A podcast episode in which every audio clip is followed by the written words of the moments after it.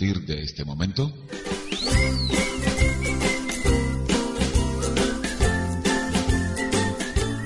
Estás en sintonía de síntesis.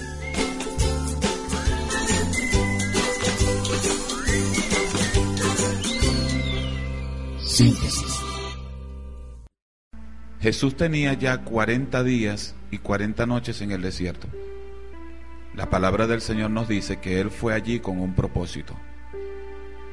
Cada uno de nosotros, en algún momento de nuestra vida, también atravesamos por ese desierto.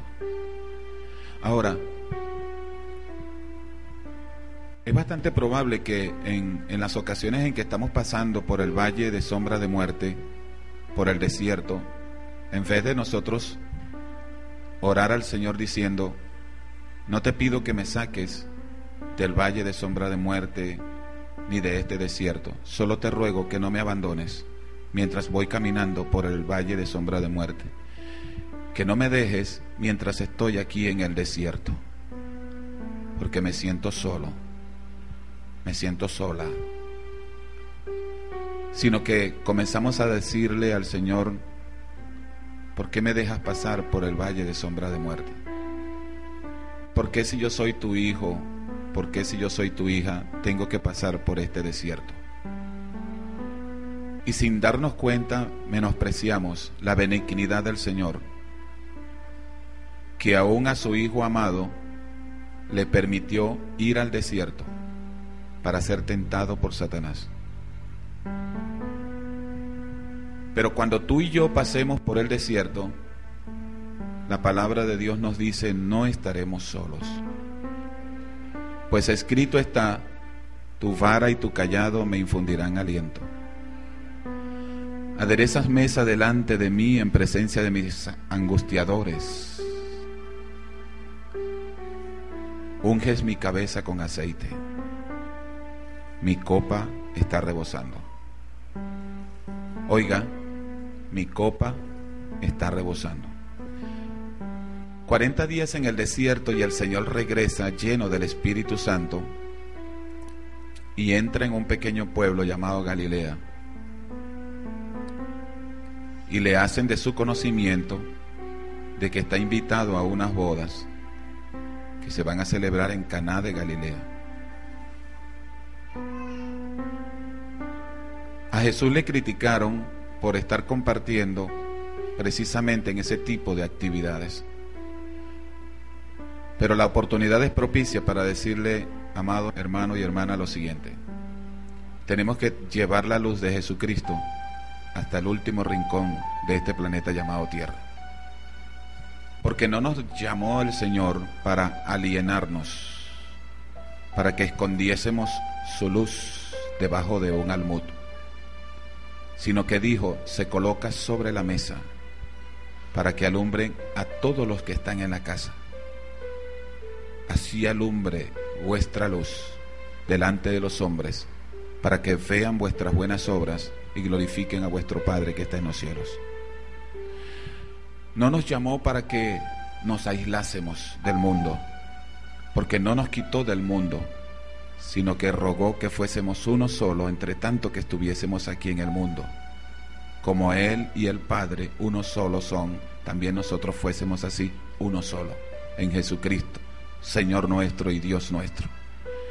Así que no nos llamó para alienarnos ni para que nos aislásemos, nos llamó para que nosotros participásemos responsablemente en medio de una sociedad, haciendo que la luz que Él hizo de nosotros, diciendo ustedes son la luz del mundo, alumbre, aún hasta en el último rincón donde haya tinieblas. Lleguemos allí con la luz de Jesucristo se hizo presente en las bodas de Caná. Podemos percibir, podemos imaginar que había algarabía, que había regocijo, porque era una fiesta. Y él con sus discípulos hace acto de presencia. La madre de Jesús se acerca y le dice, no tienen vino. Y él le dice, aún no ha llegado mi hora. Dice la Biblia que había en ese lugar seis vasijas. Entonces Jesús dijo, llenen esas vasijas. Esas seis vasijas eran de piedra y cada una de ellas tenía una capacidad aproximadamente de 75 a 80 litros de agua. El vino era para alegrarse en la fiesta. Jesús les dice a los sirvientes, llenen esas vasijas de agua. Seis vasijas nos hablan de número de hombre, seis número de hombre. Y era para contener agua. La misma agua que es un elemento vital para nosotros, un elemento vital sin el cual el ser humano no puede existir, pero que solo era utilizada para un rito humano y estaban vacías.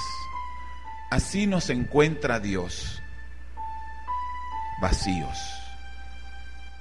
Tenemos dentro de nosotros lo elemental que es la vida que Dios nos ha dado, pero no tenemos ese vino nuevo, no tenemos ese espíritu. Jesús también viene a nuestra vida, que es una vasija hecha de barro, pero que solo somos eso, vasijas vacías. Y Jesús un día hizo un milagro en nosotros y transformó por el poder con que Él puede transformar todas las cosas nuestro ser. El maestre Sala, recordemos, dijo, es vino excelente, el mejor. Puedes tener la absoluta seguridad de que antes de que nuestra vida cese en esta tierra, tú serás la clase de persona que Dios deseó desde el principio de la creación que tú fueses.